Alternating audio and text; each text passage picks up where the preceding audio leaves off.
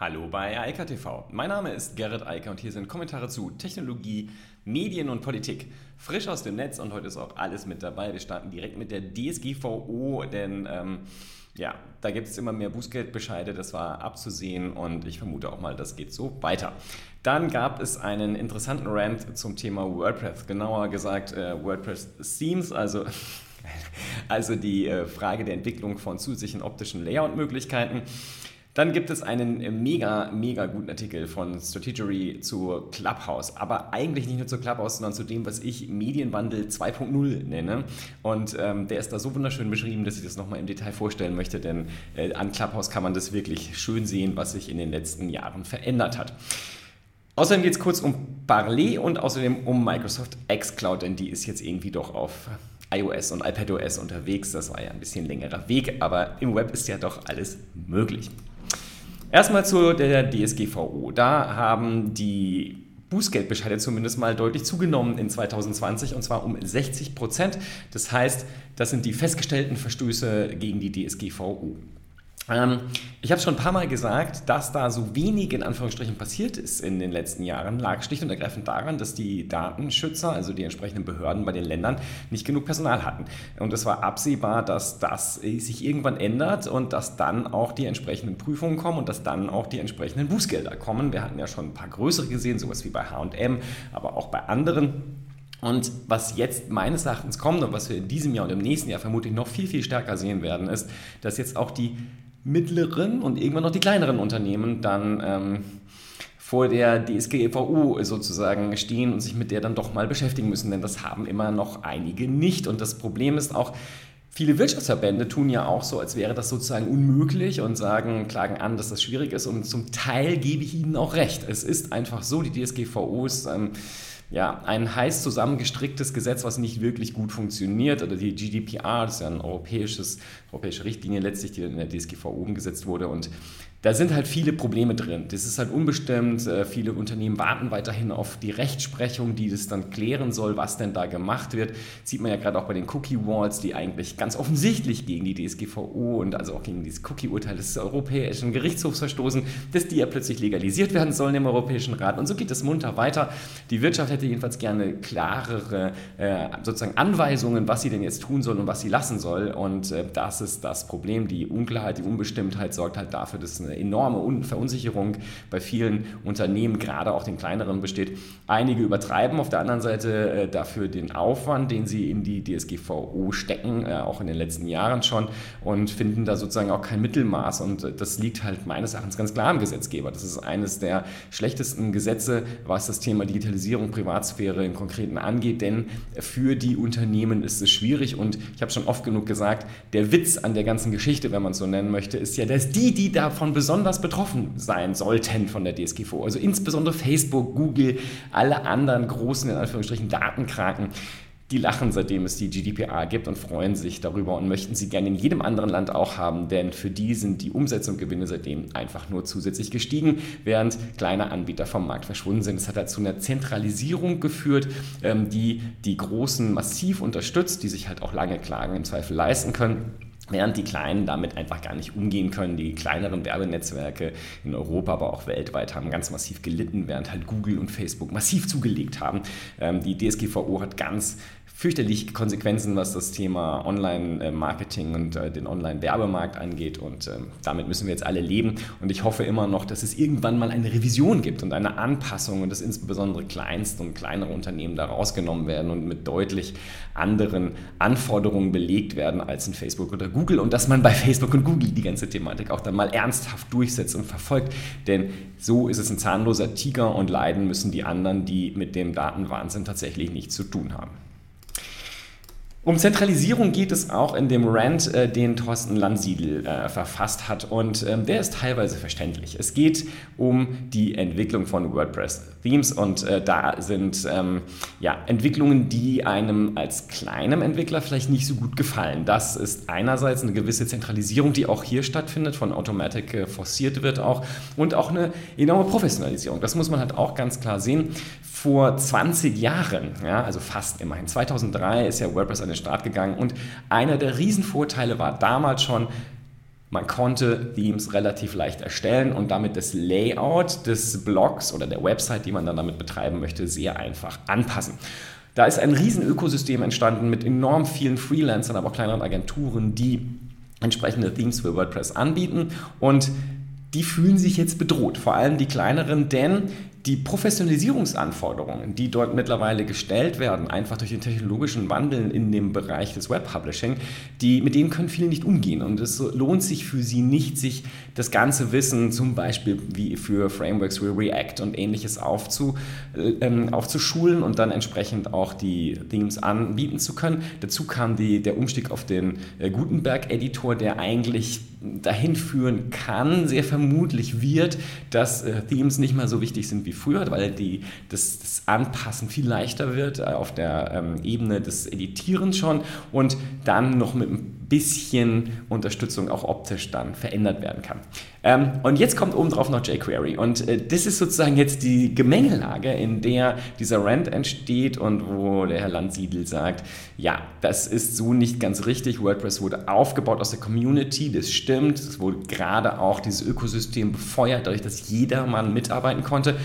Aber ich denke, man muss da auch ein bisschen die Luft aus den Segeln rausnehmen, denn Tatsächlich ist es so, WordPress ist heute auch durch die riesige Community, auch durch die Hobbyisten, die das vorwärts getrieben haben mit Themes und Plugins etc., natürlich so groß geworden, wie es ist. Deshalb benutzen zwei Drittel aller Websites, die ein Content-Management-System im Einsatz haben, WordPress. Das ist auch kein Wunder, weil es halt enorm gut ist, enorm gut unterstützt wird.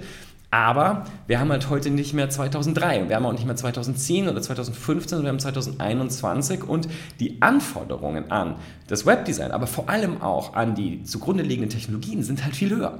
Und äh, das bedeutet im Zweifel auch, dass kleinere Freelancer und kleinere Agenturen dieses Geschäft nicht mehr mitmachen können und sich anpassen müssen an die neue Situation, die von Automatic dort auch in gewisser Weise vorgegeben wird, was Landsiedel zum Teil zu Recht dort bemäkelt. Auf der anderen Seite, ich sehe es aus der Nutzerperspektive tatsächlich anders. Ich glaube, dass das besser ist. Ich glaube, dass die Professionalisierung dafür sorgen wird, dass WordPress eine noch stärkere Plattform wird, eine noch stärkere und bessere Zukunft haben wird, als wenn es in einem total ich sag mal, von jedermann zu bedienenden systematischen Zusammenhang bleibt. Das ist nicht unbedingt förderlich. Natürlich ist das unschön für die, die diesen Schritt nicht mitgehen können. Aber ich glaube, unter dem Strich ist es besser. Und ich glaube auch nicht, dass es tatsächlich hier zu einer massiven Zentralisierung kommen wird. Ich denke, dass wir sehen werden, dass es ähm, weniger Anbieter geben wird, die sind dann größer.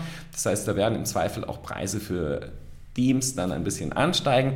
Aber ich glaube, dass das alles okay ist und ich glaube auch, dass das eine gute Entwicklung ist im Sinne einer Professionalisierung und ich denke auch nicht, dass Automatic hier versucht, sozusagen die kleinen Entwickler rauszudrängen, sondern ich denke, dass Automatic versucht, Professionalisierung herzustellen. Und nochmal, ich glaube, dass das wichtig ist und für die Zukunft absolut unabdingbar. Wir müssen mit WordPress auf die modernen äh, Frameworks setzen. Wir müssen auf die modernen Technologien setzen. Ansonsten stirbt das System wie viele andere Content-Management-Systeme vorher. Und deshalb, ich halte das nicht für so schwierig unterm Strich. Also ich äh, teile zum Teil die Einschätzung, dass hier etwas passiert. Das ist definitiv so. Das ist auch seit langem angekündigt mit dem Blog-Editor Gutenberg. Das ist ja eine Entwicklung, die über Jahre läuft, auch von der Community übrigens getrieben und ähm, ähm, unterstützt wird. Und wir sehen halt jetzt noch mehr Technologien, die äh, reinlaufen, weil sich das ganze Web halt professionalisiert. Das kommt ja auch dazu.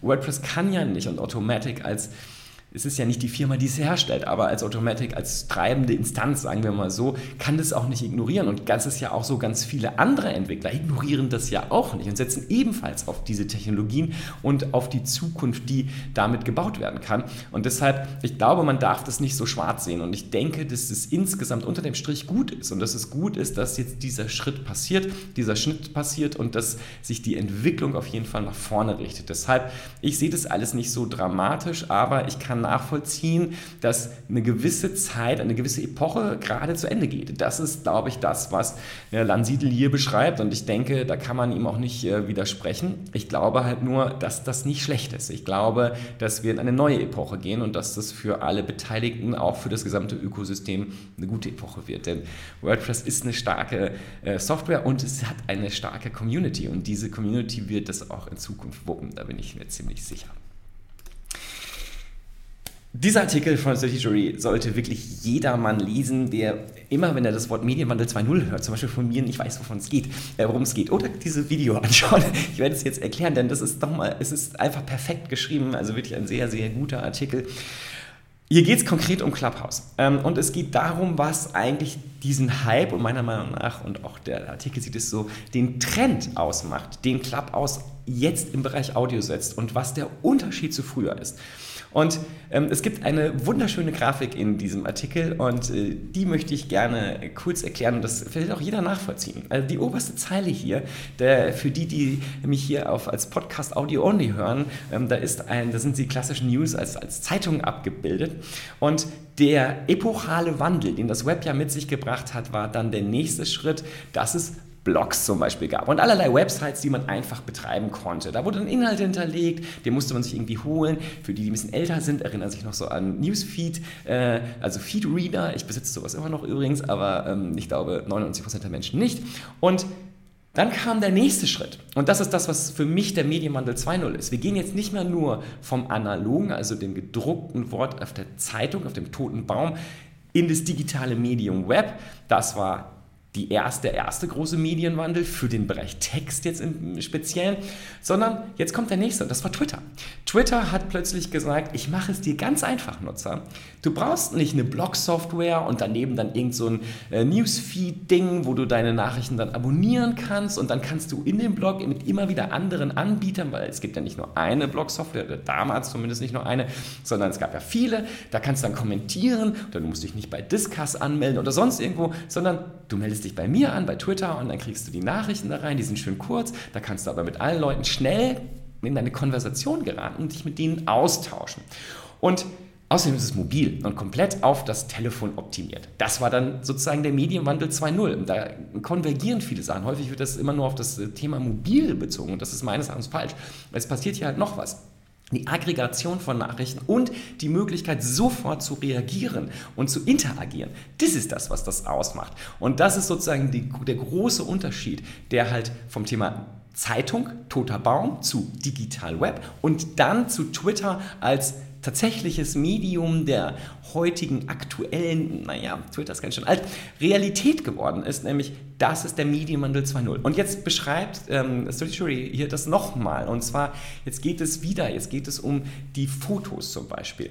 Die sind halt erstmal auf, wie auch auf die Websites gewandert. Wer sich doch erinnert, so in den 90ern, haben wir versucht, möglichst kleine Fotos zu machen, damit man die mit so einem analogen, so, äh, nicht analog, so einem 14.4er oder noch älteren äh, Modem dann durch äh, die Kabel zwängen konnte. Deshalb mussten die Bilder klein komprimiert und dazu winzig sein.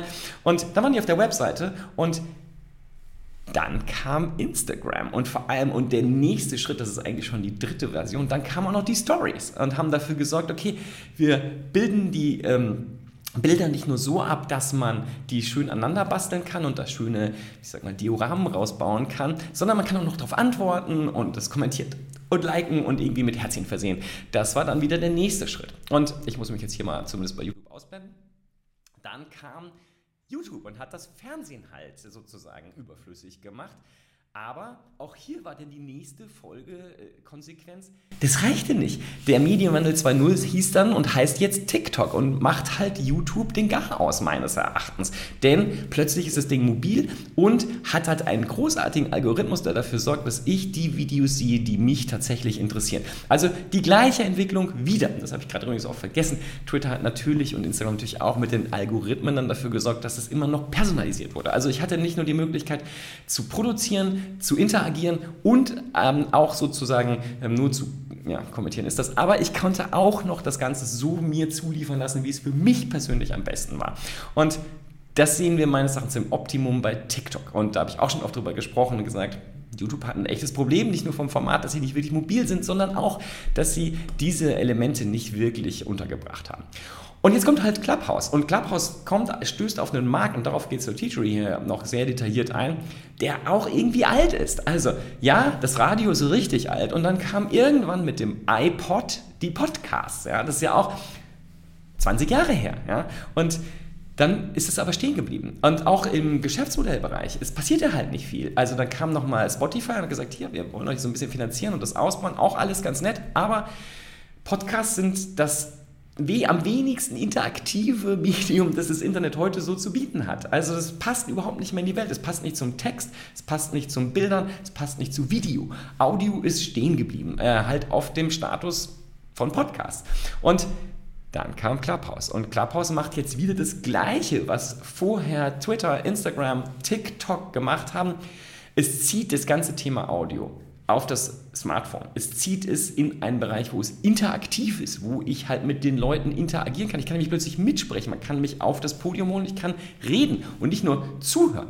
Und jetzt kommt die große Sache und da sagt der Teacher da wird sich jetzt zeigen, in dem Wettbewerb zwischen Clubhouse und auch Twitter und Facebook, wer am Ende des Tages dann übrig bleibt. Und die sagen ganz klar, es wird ausschließlich vom Algorithmus abhängen. Wer den besten Algorithmus bringt und dem Nutzer, der sich bei Clubhouse oder Twitter Spaces oder Facebook, wie auch immer es heißen wird, einloggt, den besten Audiostream anbietet und die für ihn personalisiert optimalsten Audiodiskussionen, interaktive Diskussionen anbietet, der wird am Ende gewinnen. Und das ist sozusagen unter dem Strich jedenfalls das, was ich unter Medienwandel 2.0 verstehe.